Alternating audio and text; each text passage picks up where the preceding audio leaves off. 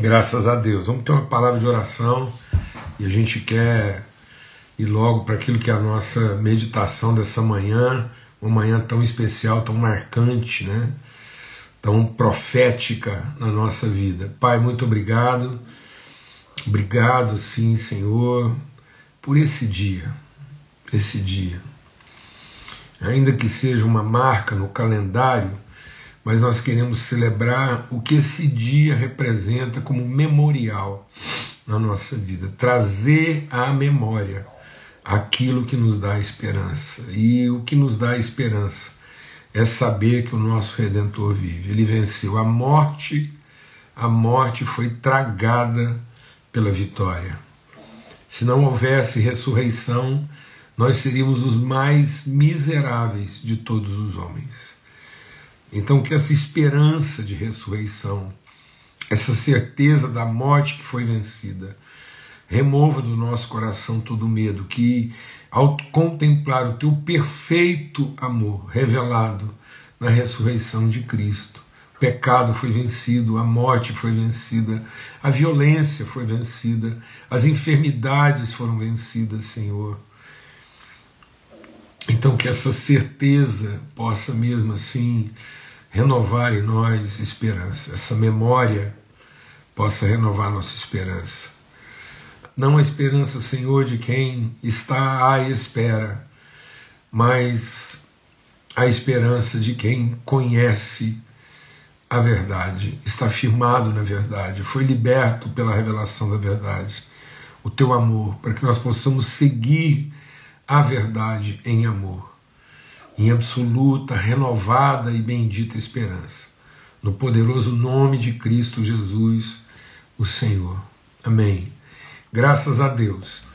Amados, como alguém já compartilhou, a gente sempre repete aqui, né? Esse, esse é, o, é o nosso encontro de domingo, porque a gente crê que é, nós precisamos, nós, nós só podemos viver a vida numa perspectiva de princípio. Né?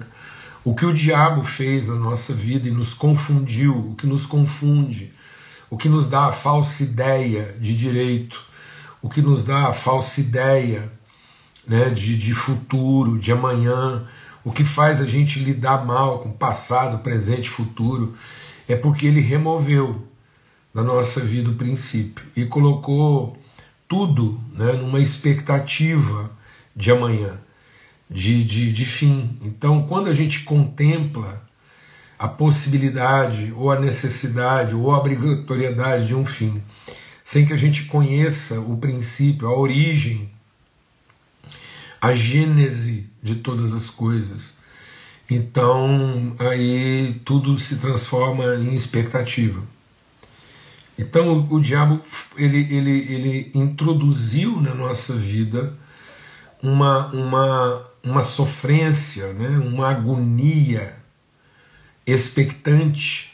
Então ele introduziu a expectativa, porque ele removeu, ele, ele feriu no nosso coração o absoluto da nossa perspectiva, nossa referência.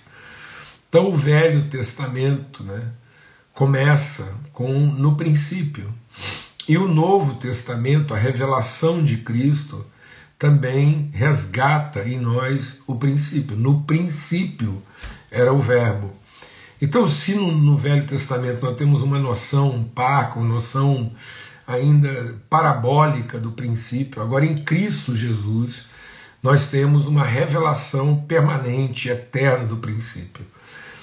É, ele é o princípio, nele, por ele e para ele são todas as coisas. E sem ele, o princípio, nada do que foi feito se fez.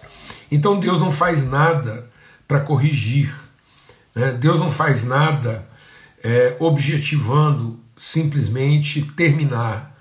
Deus não está terminando, acabando, né? É, é, mas Ele está cumprindo aquilo que é, ele estabeleceu no princípio. E hoje a gente tem compartilhado aqui sempre aos domingos né, os princípios, e sempre compartilhando que quando a gente está falando de princípios, no sentido plural, Nós estamos falando daquelas características, né, daquelas evidências, daqueles testemunhos, daquelas expressões, daquelas manifestações do que é o, o princípio mais essencial, que é o amor de Deus. O amor de Deus que está na origem, que é a semente, o sêmen de toda a criação, movido do seu amor. E hoje eu quero ler um versículo com vocês aqui, porque esse texto, Paulo escrevendo, é, Paulo escrevendo aos Efésios, é, existem alguns textos bíblicos que eu quero dar meu testemunho, vou tirar os comentários aqui só por um instante.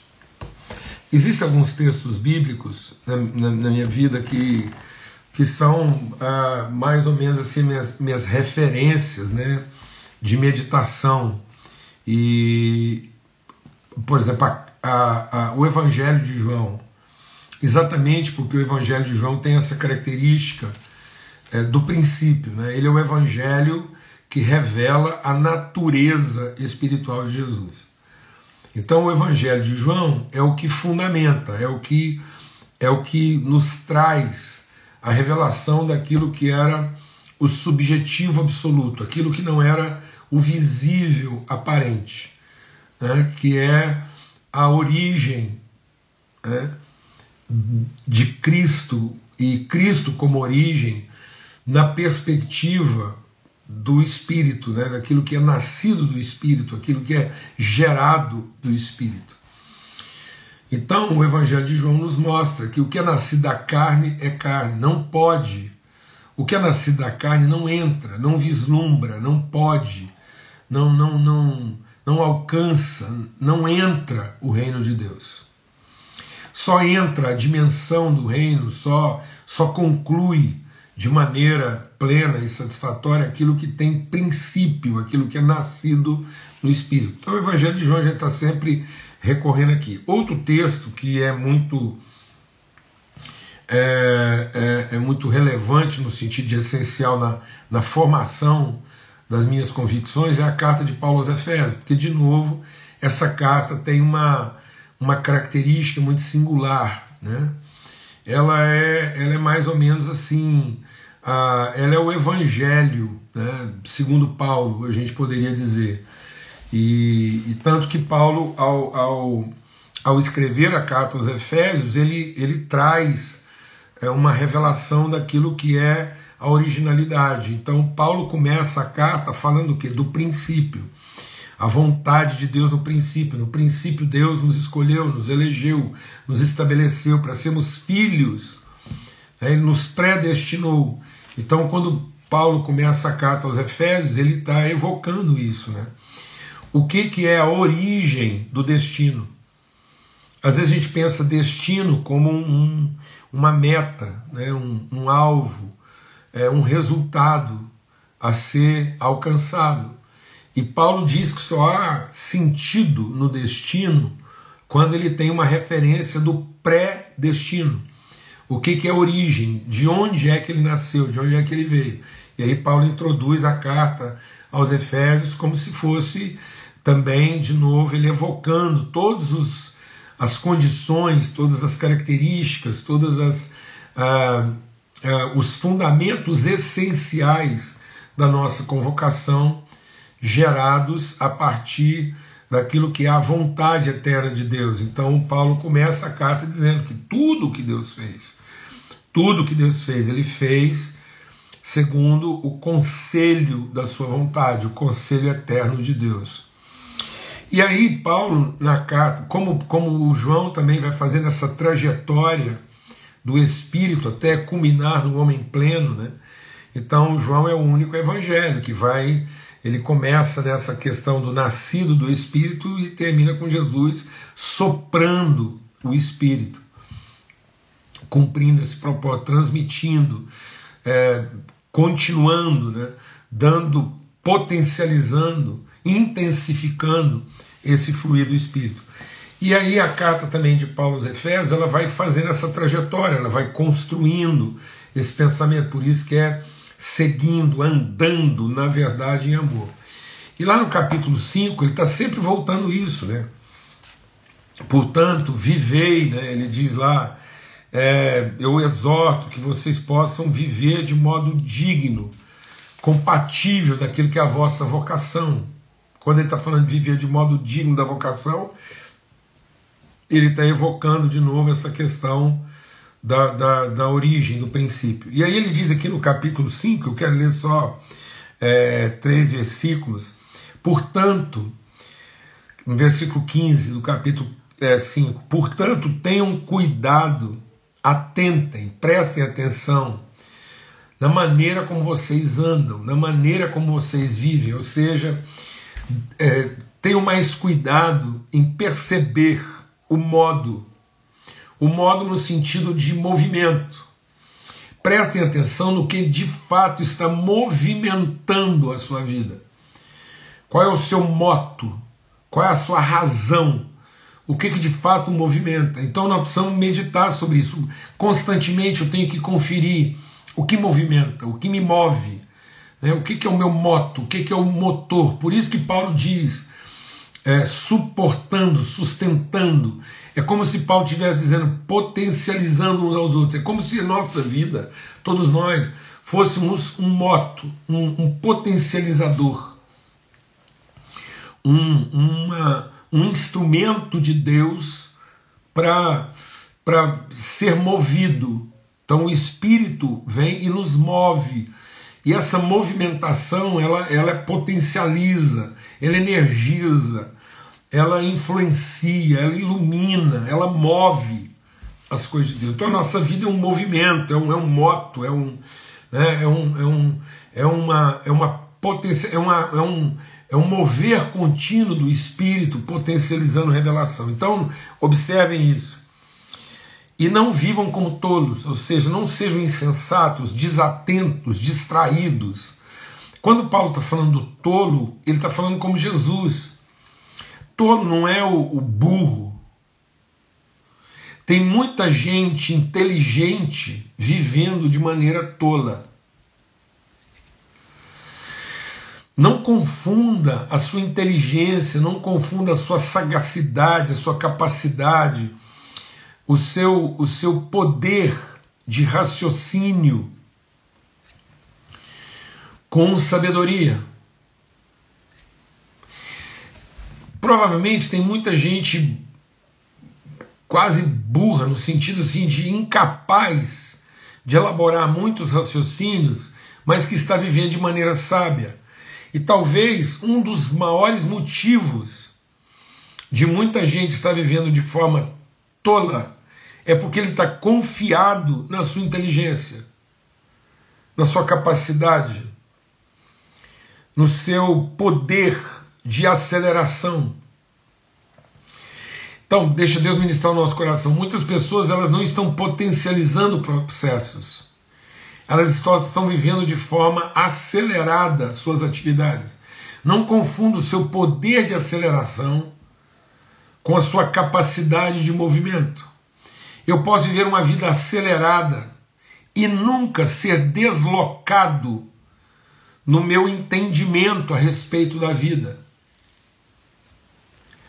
Não ter caminhado, não ter é, me movimentado ao longo da minha vida. Tem gente que ele começa a vida de uma determinada maneira, ele acelera suas atividades, ele é um acelerador né, de atividades, mas ele não, ele não se desloca, ele vai terminar a vida exatamente do jeito que ele começou, com os mesmos motivos, com as mesmas causas, com a mesma percepção. E aí ele é um tolo. Ele construiu. A palavra de Deus diz que o tolo constrói. O tolo não é, é, é desconstrutivo. O tolo ele é construtivo, mas ele não constrói coisas permanentes. Ele não ele não trabalha aspectos que são essenciais e nem sustentáveis. Então ele gasta muita energia, ele acelera as atividades, ele encurta, às vezes, o tempo né, dessas atividades, porque ele é um acelerador, mas ele não, ele não caminha na vida. E aí ele diz: Não sejam como tolos, mas sejam sábios. E o que que ele considera como sabedoria? E ele diz então: os sábios, eles têm a capacidade, eles têm a sensibilidade de remir o tempo. O tolo está. Deixa Deus ministrar o nosso coração aqui, que a gente vai trabalhar uns conceitos aqui desafiadores para a nossa vida. O tolo, ele está à procura de ganhar tempo. O sábio está ocupado em salvar tempo. A sabedoria está no tempo que você salva e não no tempo que você ganha.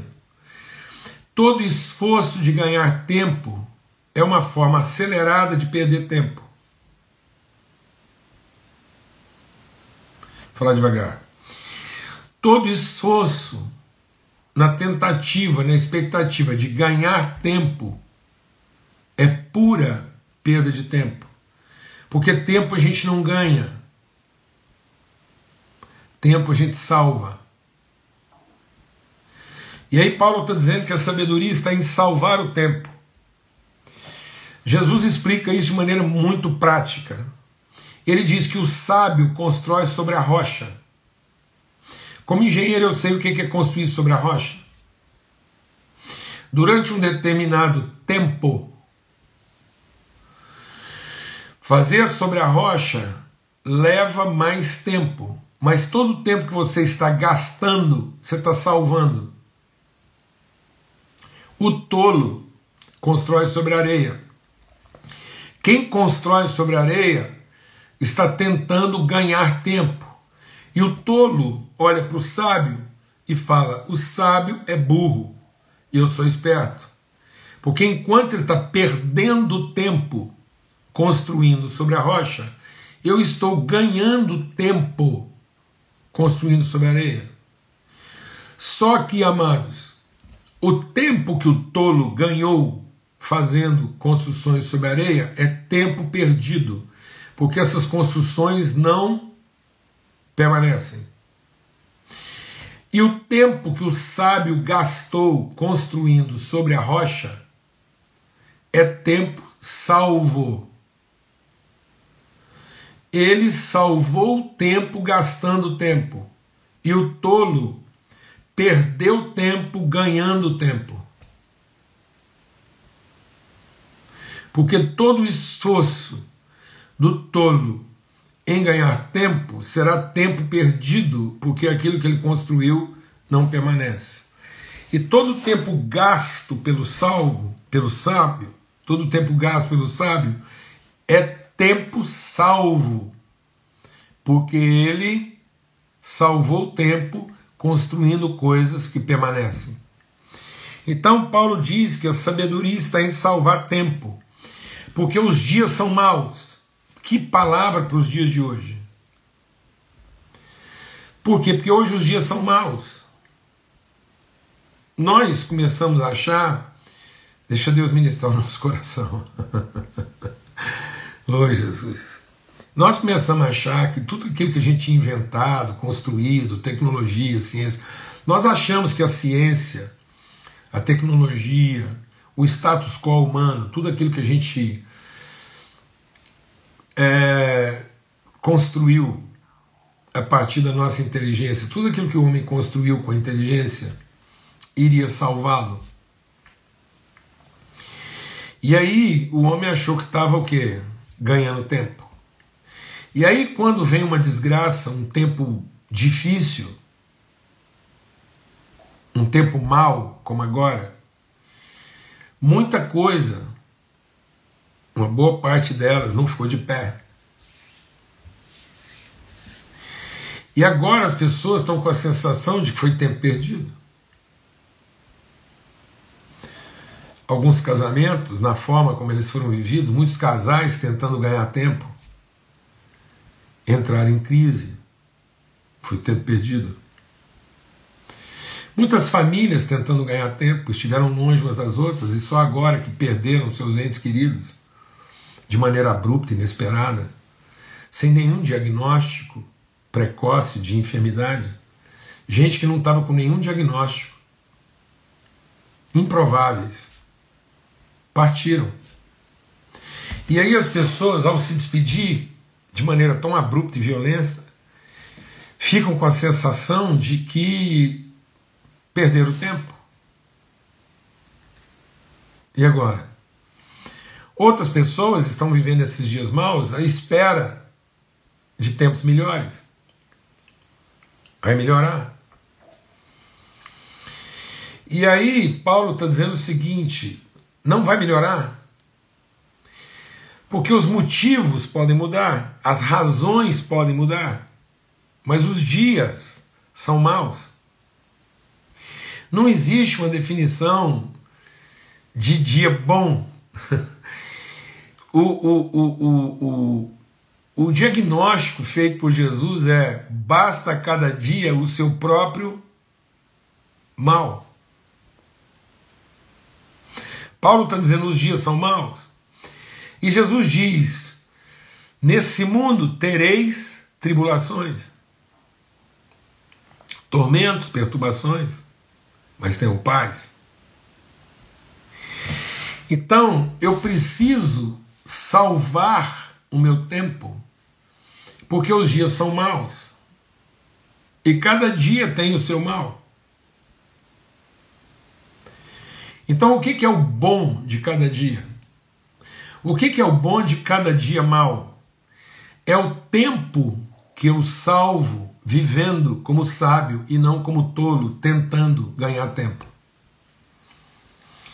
Então, Paulo não está ensinando a gente a ganhar tempo, ele está ensinando a gente a salvar tempo. Muitas pessoas, depois de viver errado a vida toda, ficam pedindo uma sobrevida, uma segunda oportunidade. Porque elas ficam pensando que se elas tiverem mais tempo, as coisas vão melhorar. E elas não precisam de mais tempo, elas precisam conhecer o tempo da vida delas. E aí ele diz: por essa razão não sejam insensatos, mas procurem compreender qual é a vontade eterna de Deus. Qual é a vontade do Senhor. Então, amados, onde está a sabedoria? Em conhecer a vontade eterna de Deus. O que, que é a eternidade do seu propósito? E é sobre isso que eu quero compartilhar hoje aqui nesse domingo dos domingos.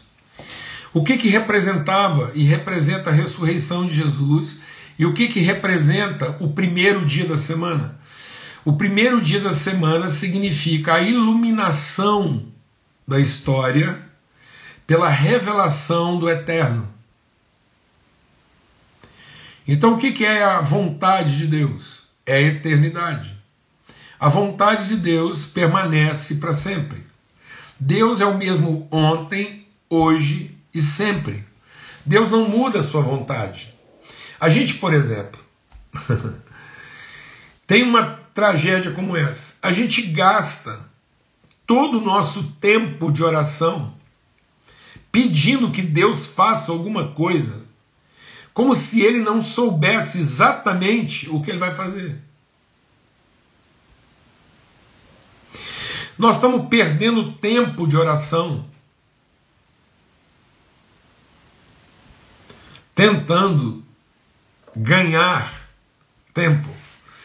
Então a gente gasta o tempo todo tentando convencer Deus a respeito do que pode ser feito por Ele para melhorar o que está ruim. E Deus não está interessado em melhorar, em corrigir o mal. Deus está interessado o tempo todo em revelar Sua vontade eterna. Porque a única coisa que pode me salvar e me dar perspectiva em qualquer tempo é o conhecimento da sua vontade eterna. Então, tudo que Deus está fazendo, está fazendo segundo aquilo que ele estabeleceu na eternidade. Então, é a consciência das coisas eternas que vai fazer com que eu possa enfrentar o mal de cada dia, ou cada dia mal. Os dias são maus. Como é que eu vou enfrentar os dias maus? O que, que está para vir amanhã? O mal de cada dia. E como é que eu vou enfrentar o mal de cada dia? Tendo os meus olhos iluminados pelo eterno de Deus. E onde o eterno de Deus se revela? No princípio. Então, no princípio, no primeiro dia da semana, Deus revelou a sua vontade. Ele iluminou a escuridão, ele iluminou as trevas, dizendo: há uma vontade eterna e eu estou colocando essa vontade em ação. Então nós entramos à ação da vontade de Deus.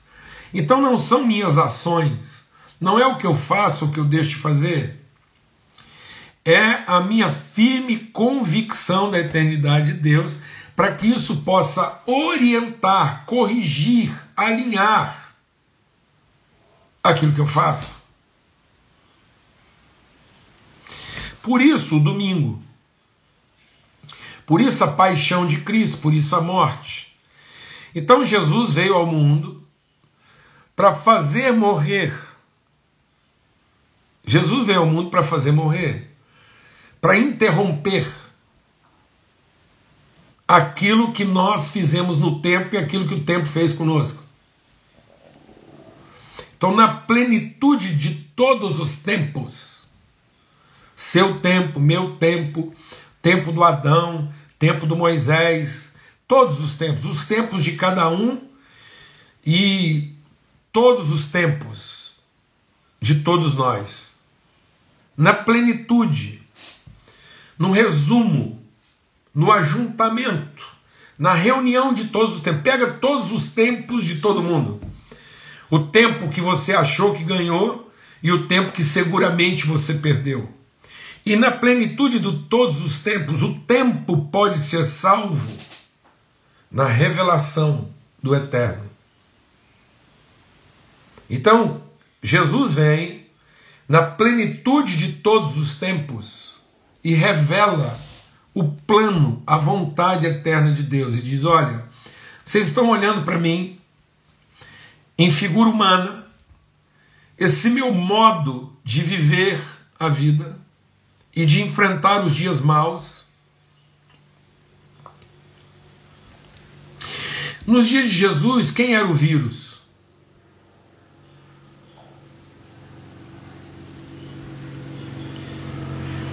Para todo mundo, nos dias de Jesus, o vírus era ele. Tanto que foi decretado pelos religiosos que ninguém tivesse contato com ele. Todo mundo evita Jesus. Porque quem tiver contato com ele vai morrer. Então Jesus representava alguma coisa que podia comprometer o tempo gasto de todo mundo. Os governos gastaram tempo, os adúlteros gastaram tempo, os corruptos gastaram tempo, os religiosos gastaram tempo. Os religiosos gastaram tempo construindo templos, religiões, dogmas. Os religiosos gastaram todo o tempo da sua vida construindo vestes sacerdotais, elaborando ritos.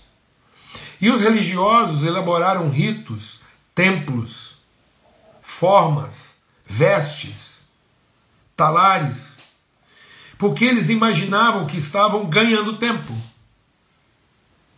E Jesus veio e mostrou que eles estavam perdendo tempo, porque tudo aquilo ia ser destruído. Os políticos gastaram o seu tempo tentando ganhar tempo, elaborando um sistema político que fosse razoável e sei lá se era de direita, de esquerda, de centro, se era alto, se era baixo. Interessa. Capitalismo vai salvar a humanidade? Socialismo vai salvar a humanidade? Feminismo vai salvar a humanidade? Machismo vai salvar a humanidade? LGBTismo vai salvar a humanidade? Esse é o caminho da salvação? Ou isso é uma forma dos tolos viverem a vida achando que estão ganhando tempo? No fim, quando eles conseguirem colocar suas práticas, suas ideias, foi tempo perdido.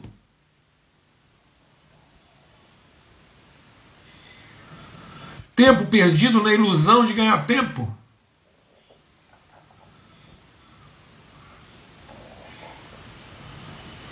O que é o homem eterno?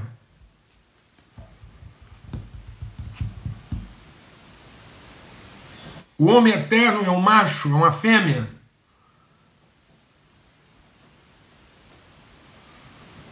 É um hétero, é um homo. O que é o homem eterno? O que, que está na eternidade? Um capitalista? Um conservador?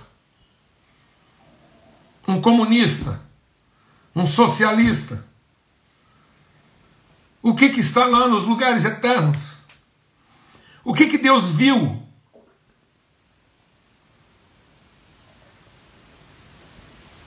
O que que Deus estabeleceu como referência eterna?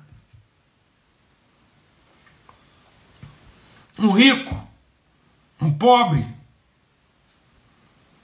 um letrado, um erudito, um ignorante, um rei, um pescador. O que que Deus viu lá nos tempos eternos?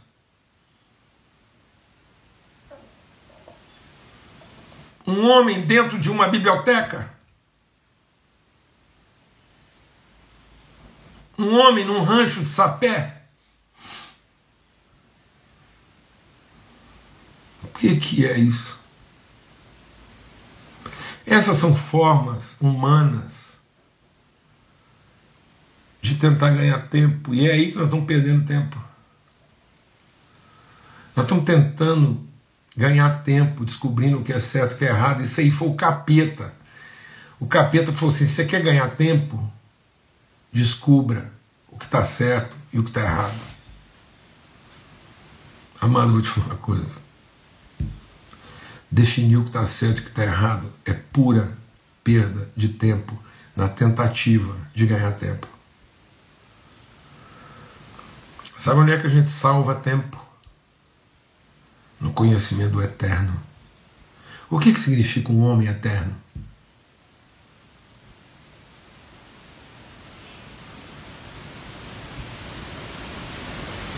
O que, que significa uma pessoa eterna? Aquele que ama como Deus amou, está disposto a sacrificar seu tempo. E não ganhar tempo. Ele está disposto a sacrificar seu tempo seus bens, sua cultura, suas posses, seus direitos, seus sistemas, seus modelos, suas preferências, seus estilos, para amar e servir o seu irmão e não em se servir dele para ganhar tempo.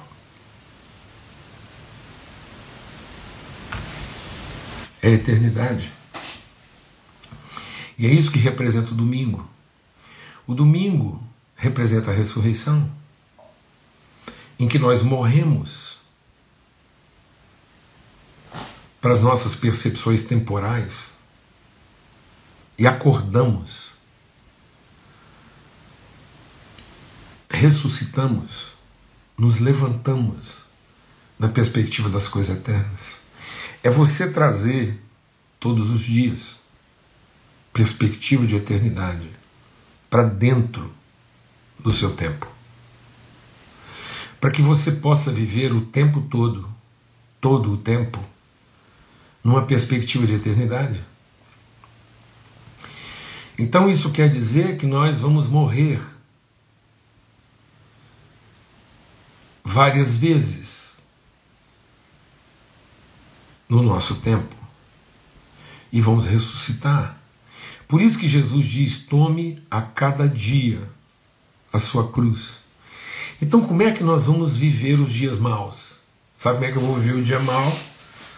Todo dia na minha vida tem que ter natureza de domingo. Tem que trazer à minha memória a revelação. A revelação do quê? Da vontade eterna de Deus para a minha vida, para a nossa vida. Então o que, que isso significa? Você está numa reunião difícil, pauta quebrando, você está lá na sua empresa, aquela confusão toda, todo mundo tentando ganhar tempo e tentando salvar o dia. Você expira. Você morre. Não é você. Não. Não. Você expira. Jesus expirou. E você acorda com luz de domingo. E aí você é, no meio daquela confusão toda, o dia da ressurreição. Seu casamento é difícil, complicado. Você expira e dorme. E acorda, se levanta, iluminado pela eternidade. Agora, as expectativas que você tinha da sua esposa, as expectativas que você tinha da sua empresa, as expectativas que você tinha do seu marido, a expectativa que você tinha dos seus filhos, a expectativa que você tinha de você mesmo, a expectativa que você tinha de que o dia de ser bom morreu. Não tem mais poder sobre você. A morte, tudo aquilo que podia matar você, não tem mais poder sobre você. Suas frustrações não podem matar você. Suas mágoas não podem matar você. Seus vícios não podem matar você. Porque você inspira, você entrega seu espírito nas mãos do Pai. E você diz: Pai, nas tuas mãos eu entrego. E dorme. E morre. Morre para suas expectativas, morre para as expectativas dos outros, morre para os poderes, para os domínios, morre para a morte, morre para o tempo. E acorda. Acorda para a eternidade. Acorda para aquilo que permanece. Aí você vai ver a reunião da sua empresa, você vai ver o seu casamento, você vai ver o seu ministério, vai ver a igreja, vai ver você mesmo, numa perspectiva eterna. Porque seus olhos foram iluminados. E nesse momento, sabe o que, que é isso? É uma manhã de domingo. É o primeiro dia da sua semana. Que pode acontecer na quarta-feira, às 3h27 da tarde. 3 e 27 da tarde, tá tudo queimando, os prédios estão caindo, os vírus estão matando, tá tudo desgraçado. O pior dia da sua vida, quarta-feira, 3 e 27 da tarde. E você expira. Você expira sua tentativa de ganhar tempo. Você expira suas frustrações de ter perdido tempo. E você se rende. Se rende ao que? Eterno. Você salva o tempo. Você salva tempo. Porque quando você abrir seus olhos, eles estarão iluminados pela vontade eterna de Deus. Bom domingo. Bom primeiro dia da semana. Bom dia de revelação. Bom dia de ressurreição. E porque os mortos ressuscitam porque Jesus venceu tudo aquilo que com o tempo morre. Na plenitude de todos os tempos, Jesus pôs fim ao poder do tempo sobre a nossa vida, que faz todas as coisas morrerem. E ele nos revelou o princípio da eternidade, iluminou a nossa vida, e foi domingo de ressurreição. Isso pode acontecer a toda hora, a todo dia, em qualquer lugar, por pior que ele seja. Amém. Que esse seja o dia da eternidade, o dia da ressurreição. Feliz Páscoa para todos. Um forte abraço. Que a luz bendita do Senhor, revelada em Cristo Jesus, ilumine os nossos olhos para a eternidade. E haja paz na mente e no coração. Forte abraço, até amanhã, se Deus quiser, às 18 horas, quando nós nos assentamos na mesa que o Senhor preparou na viração do nosso dia. Fique em paz.